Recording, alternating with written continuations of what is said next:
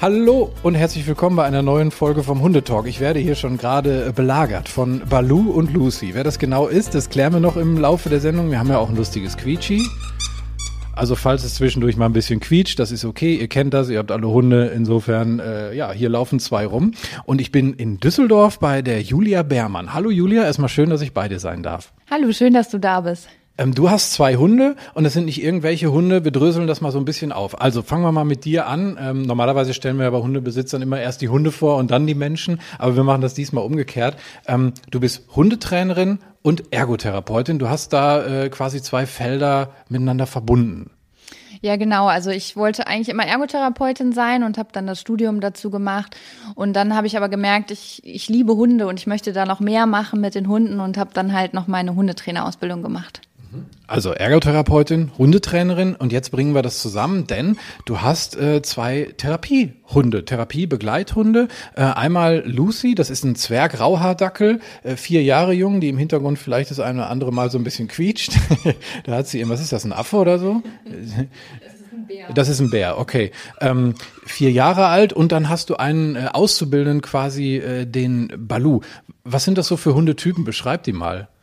Ja, also Lucy ist so dackeltypisch, die ist schon auch mal stur, aber die ist super anhänglich, super menschenbezogen.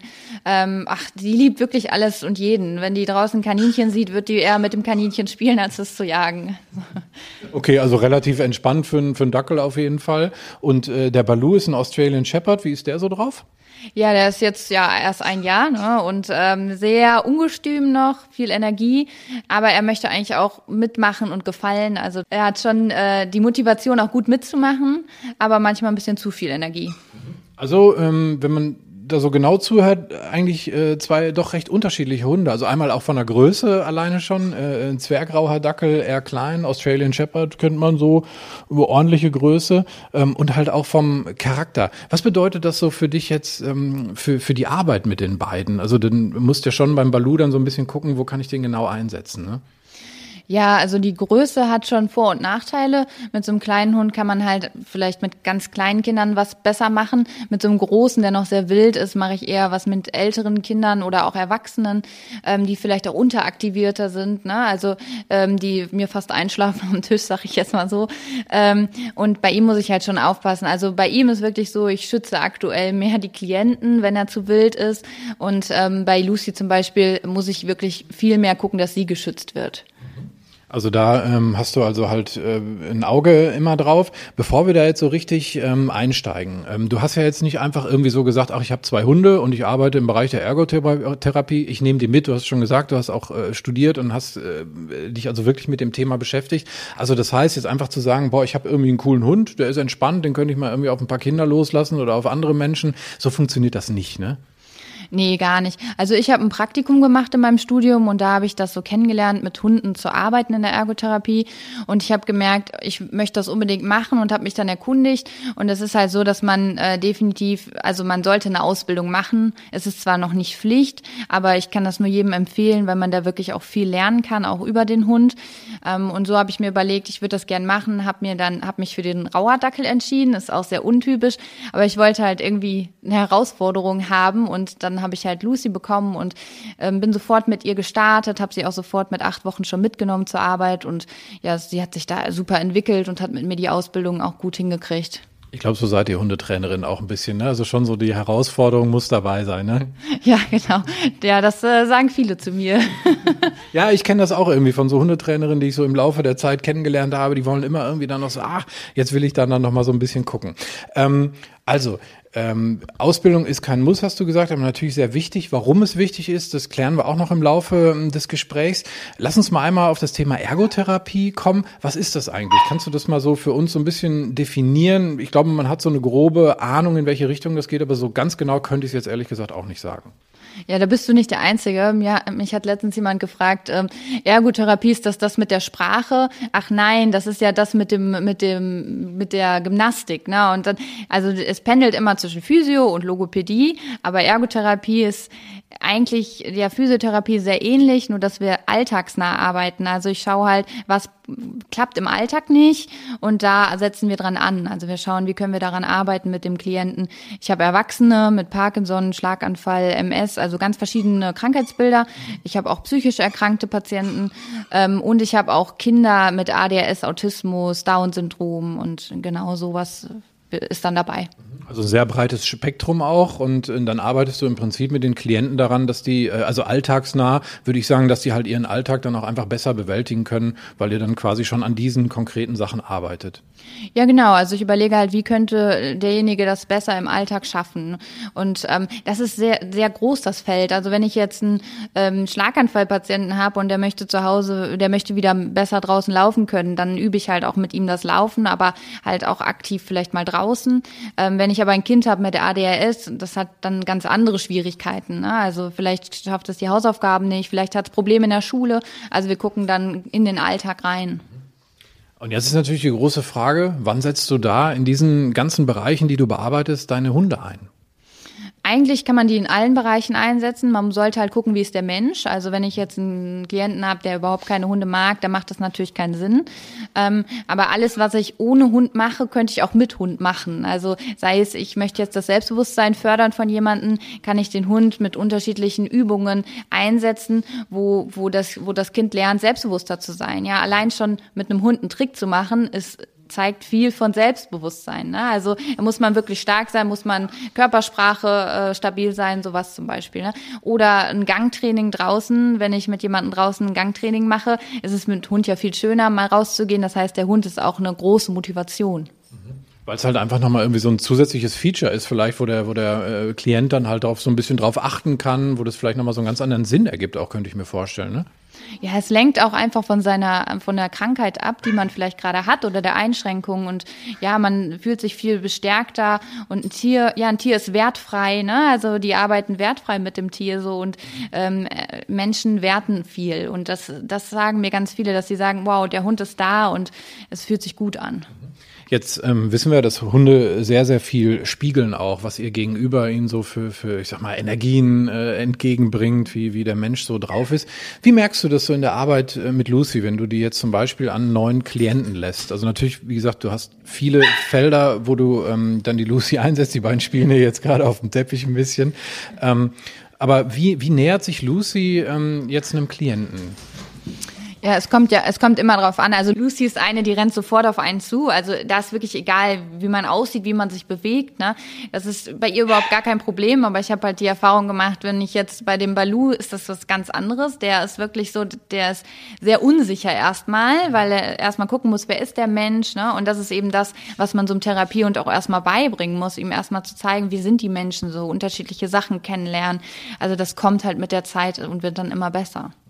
Das heißt, du lernst eigentlich im Grunde genommen auch mit jedem Klienten neu dazu. Also wie reagiert mein Hund? Ähm, wie muss ich darauf eingehen? Und was ja auch ganz, ganz wichtig ist, du wirst deinen Hund ja sicherlich auch die ganze Zeit beobachten, also Klient und Hund, äh, um halt zu sehen, ja, wann ist der Balu jetzt zum Beispiel dann unsicher und, und wie kannst du das so ein bisschen auflösen? ist ja unheimlich wichtig, da auch körpersprachliche Zeichen zu lesen. Ne? Ja, das war auch der Grund ähm, oder mit ein Grund, warum ich die Hundetrainerausbildung noch zusätzlich machen wollte, weil diese ähm, Körpersprache des Hundes ist super wichtig. Ich habe ganz oft Situationen, wo man wirklich auch bei Lucy, ja, also wo sie, wo ich merke, sie beschwichtigt, ihr wird das gerade zu viel, ne? Ähm, sie sie zieht sich doch zurück, dann muss ich es halt versuchen zu bremsen oder zu sagen, so jetzt braucht sie eine Pause und das ist eben das, was man echt erkennen muss, weil ich äh, viele Hunde kenne, die dann total gestresst sind. Da ist dann wieder so ein Punkt, wo wir eben schon mal gesagt haben, einfach mal so machen, ist dann halt sehr ungünstig, weil wenn der Hund irgendwie dauerhaft gestresst ist bei dieser Arbeit, es ist ja nun einfach auch Arbeit und sehr anstrengend für Hund, ähm, dann wäre das auf Dauer natürlich ziemlich blöd. Wie läuft denn äh, so eine Sitzung ab? Also du hast schon gesagt, die Lucy rennt dann dahin, ist sehr offen. Ähm, hast du so ein, so, ein, so ein Beispiel für uns, wie so eine Sitzung aussehen könnte mit deinem Hund? Ja, also wenn ich jetzt ähm, Kinder nehme, ja, also wenn ich jetzt ein Kind habe äh, mit ADHS zum Beispiel, oh, ähm, äh, mit ADHS ein Kind habe, ja, was dann äh, kommt, dann mache ich am Anfang wirklich so, erstmal sollen die Kinder sich hinsetzen. Sie dürfen Lucy zwar mal streicheln, aber für mich ist immer so ganz wichtig, dass wir eine Struktur haben. Also ich habe auch feste Regeln, also so Hunderegeln, wo steht, wie gehe ich mit dem Hund um, wo darf ich den Hund streicheln. Also das bedeutet so eine Art Streichellandkarte, nenne ich das. Ähm, da sind Punkte drauf, wo darf ich den Hund jetzt gerade streicheln und wo mag er es nicht, dass die Kinder das auch lernen. Ähm, und dann gucke ich auch immer so ein bisschen, ja, Handlungsplanung, braucht der Hund gerade irgendwas? Das heißt, meistens ist der Wassernapf zum Beispiel leer und sie sollen den wieder auffüllen. Also da geht es auch noch mal so ein bisschen, ja, um äh, gebraucht zu werden. Ne? Also sie, sie gucken da wirklich sofort auch drauf. Und dann kann man quasi sagen, so entweder machen wir jetzt erstmal was mit dem Hund, sei es zum Beispiel reines Leckerchen verstecken im Raum. Und die Kinder müssen sich das dann merken. Also die verstecken zum Beispiel drei Stück und die müssen sich genau diese Orte merken und dann erst zu mir kommen, nochmal sagen, wo sind die alle? Und dann dürfen die den Hund erst losschicken. Das heißt, sie haben ihre Aufgabe, sie müssen den Hund hinsetzen, sie müssen den Hund wieder auflösen. Ne? Also so, so eine Struktur quasi. Ne? Was erlebst du dann für eine Wirkung, die der Hund dann auf die Klienten hat? Also ähm, ähm, schon so ein bisschen rausgehört, natürlich, die konzentrieren sich dann auf ihre Aufgabe, die können sich dann fokussieren auf das, was sie tun. Und ähm, was merkst du so im, im, im Laufe des Umgangs der Klienten mit den Hunden? Ja, also ich habe ein ganz gutes Beispiel. Ich hatte, ähm, ich habe eine Demenzpatientin, die, als sie das erste Mal da war, war sie total unsicher. Sie hat schon gesagt, oh, ich war noch nie hier bei so einer Ergotherapie und ich weiß gar nicht, wie das geht. Und dann habe ich sie erstmal reingeholt, habe versucht, sie zu beruhigen. Und dann habe ich Lucy reingeholt und plötzlich war diese total verkrampfte Patientin, hat sich auf den Boden gesetzt und total fallen lassen und hat Lucy gestreichelt und hat gestrahlt. Ne? Und da hat man richtig gemerkt, diese Verbindung von Mensch zum Hund, das nimmt so richtig diese Spannung. Also die Leute sind viel entspannter und sie hat total frei geredet und klar würde man jetzt sagen, ich als Therapeutin müsste diese, diesen Effekt auch auslösen können. Können wir auch, aber halt nicht so schnell wie Hunde. Also Hunde können das einfach wahnsinnig schnell. Also wie, wie so Eisbrecher quasi in so einer Situation, irgendwie man lernt sich kennen und dann kommt der Hund und erstmal ist Juhu, äh, so, so eine kleine innere Party. Ja, definitiv, ja. Das habe ich in so vielen Situationen schon gemerkt. Auch ähm, ich habe ja auch autistische Kinder und die reden teilweise fast gar nicht und dann kommt der Hund und ähm, wenn ich nur einmal irgendwie gerade selber was am Tisch mache und die den Hund streicheln, plötzlich reden sie total viel mit dem Hund, ne? So, also es ist viel so ein Weg über den Hund halt, ne? Du arbeitest aber nicht nur mit Kindern, sondern auch mit, äh, mit Erwachsenen. Du hast gesagt, ganz viele verschiedene ähm, Themen sind da auf deinem Plan, wenn du so über die Woche mal einfach guckst, mit wem du so arbeitest. Was ist da so alles bei? Wo, wo setzt du die Hunde noch ein? Ja, also ich habe zum Beispiel auch Schlaganfallpatienten und da ist es halt wirklich so, dass die mit den, äh, zum Beispiel wenn jetzt jemand mit dem einen Arm nicht mehr viel machen kann, deswegen ähm, würde ich halt ohne Hund, würde ich tatsächlich halt auch feinmotorische Übungen machen. Und äh, ja, was gibt's nicht Schöneres, als dann einfach die Leckerchen mal zu nehmen von dem Hund, statt irgendwelche Murmeln. Und ähm, dann versuche ich wirklich so aktive ähm, Greifübungen, ne, dass die, äh, dass die Klienten halt nach dem Leckerchen greifen müssen, festhalten. Ähm, dann zum zum Beispiel irgendeine Dose reintun, die Dose wieder zumachen, also verschiedene Bewegungsmuster, die man damit machen kann. Hinterher kriegt dann der Hund die Dose, muss die versuchen aufzumachen, ja, oder Schnüffelteppich, da drin die verstecken. Also man kann das sehr gut integrieren, diese Bewegungsmuster, die man auch ohne Hund machen würde. Ansonsten ähm, ich, ich gehe halt mit Lucy auch ins Altenheim. Das ist total schön, da die die alten Leute freuen sich natürlich und um, umso mehr halt um so einen Dackel. Ne? Also Dackel sind halt äh, gerade bei so alten Leuten kommt da ganz viel wieder hoch. Das heißt auch da wieder Erinnerungen äh, werden so ein bisschen wachgerüttelt. Ähm, genau, ähm, ich habe auch teilweise bettlägerige Patienten dann im, im Altenheim, wo ich die Lucy dann auch mal mit ins Bett reinlege. Ähm, da ist auch so, dass man den Leuten einfach mal so ein bisschen so ein Leckerchen in die Hand gibt. Lucy, das das so nimmt und durch dieses Lecken zum Beispiel auch so Sensibilität gefördert werden kann. Ne? Also ähm, da kann man auch ganz viel arbeiten. Das heißt, die Ergotherapie ist so groß, ich habe so viele verschiedene Bereiche. Man muss sich vorstellen, man kann eigentlich in jedem Bereich den Hund einsetzen. Man muss nur ein bisschen kreativ sein dabei. Also man muss sich auch selber Ideen überlegen, ähm, kann aber den Hund wirklich das, was ich ohne Hund mache, kann ich auch mit Hund machen. Wie lange arbeitest du denn äh, mit dem Hund? Also so, wenn du so einen Arbeitstag hast, ähm, dann fängt der Hund ja nicht irgendwie um 9 Uhr an und ist um 17 Uhr fertig. Wie, wie, wie oft setzt du deine Hunde ein? Also mir ist wahnsinnig wichtig, dass die Hunde auch mal eine Pause haben an einem Tag, also wirklich gar nicht mitkommen.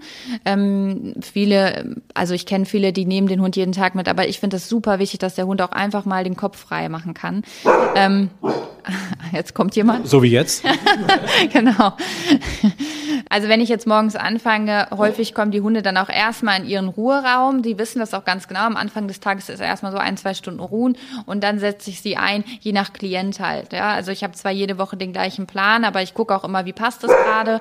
Und ähm, dann, wenn sie aber einmal mitgemacht haben, tue ich sie danach erstmal wieder eine Stunde oder zwei in den Ruheraum, weil das ist wahnsinnig anstrengend für die. Und ähm, ich, also viele nehmen den Hund auch so mit rein und lassen die dann die ganze Zeit da liegen und schlafen. Aber die Hunde saugen alles auf, was man macht. Also die sind die ganze Zeit da und man arbeitet ja auch aktiv mit den Klienten und die Hunde kriegen das mit. Das heißt, mir ist wirklich wichtig, dass meine Hunde vielleicht am Tag zwei wirklich aktiv mitarbeiten bei zwei Klienten und danach aber entweder mal dabei liegen, aber dann auch den Rest wieder im Ruheraum sind und schlafen. Und dann auch halt neben der Ruhe auch, ich sag mal, eine, eine andere, einen anderen Ausgleich bekommen, eine andere Auslastung, ähm, dass sie halt, wie gesagt, wie du eben sagtest, einfach mal den Kopf auch frei bekommen können und Hund sein dürfen. Ne? Ja, das ist super wichtig. Auch dann in der Pause versuche ich halt wirklich mit denen rauszugehen, die mal schnüffeln zu lassen, dann jetzt nicht extra noch irgendwie ähm, groß Tricks zu machen oder sonst irgendwas, sondern sie einfach mal abschalten zu lassen. Und auch nach der Arbeit ist mir immer wichtig, noch mal eine große Runde zu drehen oder auch am Wochenende zu sagen, jetzt gehe ich nicht noch mit den Hunden irgendwo hin, sondern jetzt können sie einfach mal hier abschalten oder mal draußen irgendwie großen Spaziergang machen. Ist ja wahrscheinlich für dich auch ganz nett, so nach Arbeit mal einmal eine Runde und Kopf frei kriegen, ne? Ja, definitiv. Für mich sind die Hunde auch Therapiehunde, also das definitiv.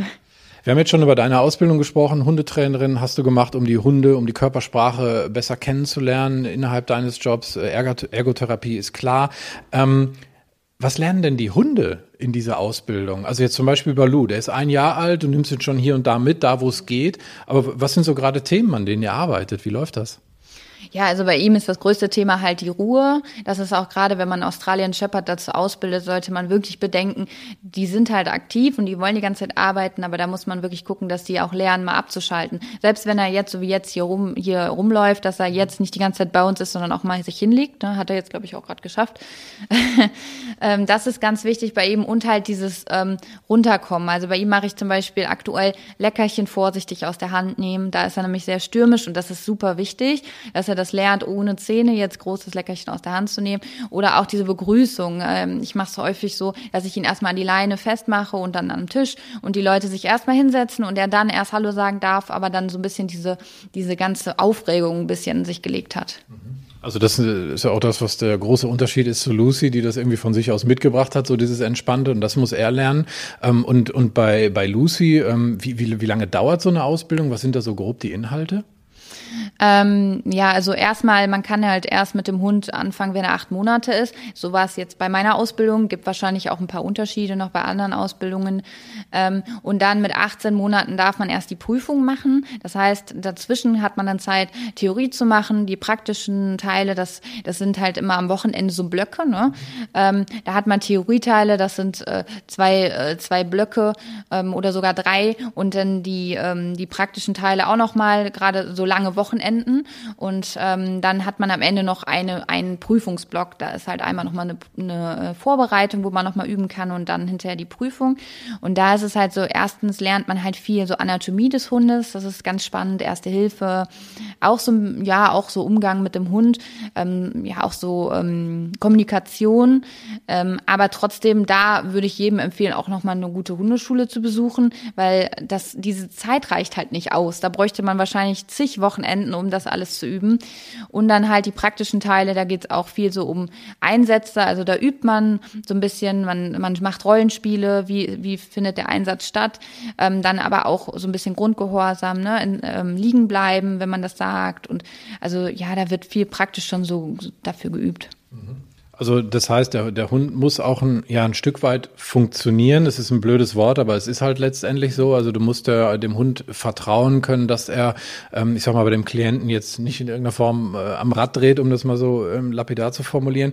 Das ist ja auch, ich sag mal, eine relativ hohe Erwartung, wenn ich mir das jetzt so vorstelle. Du hast die Lucy, die ist vier Jahre alt, du arbeitest mit ihr aktiv im Bereich der Ergotherapie und hast du den Balu jetzt auch ähm, mit diesem Ziel halt im Prinzip angeschafft. Was ist denn, wenn er jetzt in der Pubertät sich irgendwie ganz komisch entwickelt und du sagst so, oh, das ist blöd. Das, das kann ja durchaus sein. Aber dessen bist du dir auch bewusst, ne? Ja, das sollte man immer vorher wirklich sich bewusst machen. Bevor man sich einen Hund holt und sagt, ich will den ausbilden, sollte man sich wirklich vorher ähm, fragen, was mache ich, wenn der Hund nicht geeignet ist. Also ähm, den Hund dann wieder abgeben, das wäre schon echt krass. Sondern man muss sich fragen, wenn es nicht klappt, dann ist es halt ein Familienhund und das sollte einem bewusst sein. Und das ist auch was, wo ich manchmal an meine Grenzen gestoßen bin, gerade mit Balu. Ähm, ich hatte mir nicht vorgestellt, dass ähm, der ist halt schon oft sehr ungestüm, ungeduldig, aber ich für mich habe halt auch gesagt, das ist ein junger Hund und der muss es erst lernen. Aber wenn ich jetzt merke, dieser junge Hund wäre irgendwann total gestresst dadurch, dann muss ich für mich auch irgendwann sagen, okay, es bringt nichts. Aber zu früh aufgeben darf man natürlich auch nicht. Ich finde es einfach wichtig, solange ein Hund keine Aggression zeigt, sollte man das schon ähm, weiter versuchen. Aber wenn ich jetzt einen Hund hätte, der Kinder wirklich hasst und ich arbeite zum Beispiel im Kindergarten und will da meinen Therapiehund einsetzen, dann ist es halt der falsche Bereich. Ne? Also da keinen falschen Ehrgeiz äh, irgendwie zeigen, das ist schon klar und sich einfach auch bewusst machen, ja, es kann halt auch mal einfach nicht der geeignete Hund sein. Finde ich, gilt übrigens auch für alle äh, Bereiche. Also in meinem Bereich, wo ich unterwegs bin, im, im Mantrailing, habe ich auch schon ganz oft äh, Menschen gehabt, die irgendwie gesagt haben, boah, ich will jetzt äh, mit dem Hund und ich will Einsätze laufen. Wenn es halt aber nicht klappt, dann wäre es halt blöd, irgendwie nur aus diesem falschen Ehrgeiz in Einsätze zu gehen und irgendwie dann äh, ja Menschenleben im blödesten Falle nicht zu retten, sondern äh, vielleicht sogar noch dann äh, zu gefährden. Jetzt bist du ja auch bei Instagram. Da heißt du wie? Trickdackel unterstrich Lucy unterstrich Balu. Da findet ihr Julia und äh, Balu und Lucy und du hast da ganz cool, also äh, man hört ja schon Trickdackel, also das heißt, äh, äh, dein, dein, dein Dackel kann äh, einiges, da findet man äh, recht coole Videos, wie ich finde. Du ähm, erklärst doch so ein bisschen, wie du die Tricks aufbaust. Hat die Lucy einen Lieblingstrick? Boah, die Lucy, also die bellt sehr gerne, aber die zieht auch unglaublich gerne Socken aus. Ähm, das heißt, äh, du hast Glück, dass deine, dass du Schuhe anhast, weil sie geht auch oft so unter den Tisch, auch um, in der Einheit und zieht dann einfach mal den Leuten die Socken aus, wenn sie gerade keine Schuhe anhaben. Ach, das macht ihr einfach so, wenn ihr langweilig ist, sagt ihr mal eben, ach, zack, hier, du hast eine Socke, die ziehe ich dir jetzt mal aus. Ja, genau, das macht sie dann einfach so, um Aufmerksamkeit zu kriegen. Manchmal ist es aber auch ganz gut, wenn die Kinder sich nicht ablenken lassen dürfen und ihre Aufgaben am Tisch weitermachen sollen und Lucy kommt dann, das ist die schwerste schwerste Ablenkung, die es gibt. Das glaube ich sehr gerne. Vor allen Dingen kitzelt das ja auch, wenn dir so ein kleiner zwergrauer Dackel da unten an den Füßen rumnuckelt. Julia, ich danke dir ähm, für dieses Gespräch. Ich finde das wahnsinnig spannend. Das ist ein wahnsinnig äh, komplexer Bereich, eine super wichtige Arbeit. Ich finde es total klasse, dass du da wirklich sehr, sehr ernst dran gehst. Also ich meine das mit, mit der Ausbildung, dass du sagst, ich will das auf allen Ebenen lernen, ich will das können. Ich finde das blöd, wenn Leute einfach so ihre Hunde mitnehmen und sagen, ja, hier, der ist ganz nett zu Kindern, das ist jetzt mal ein Therapiehund. Ähm, so sollte es natürlich nicht sein. Finde ich ganz, ganz klasse und ich danke für das Gespräch. Ja, ich danke auch, dass du hier warst. Hat sehr viel Spaß gemacht und ich hoffe einfach, dass jeder sich diesen Wunsch erfüllen kann und das gut meistert.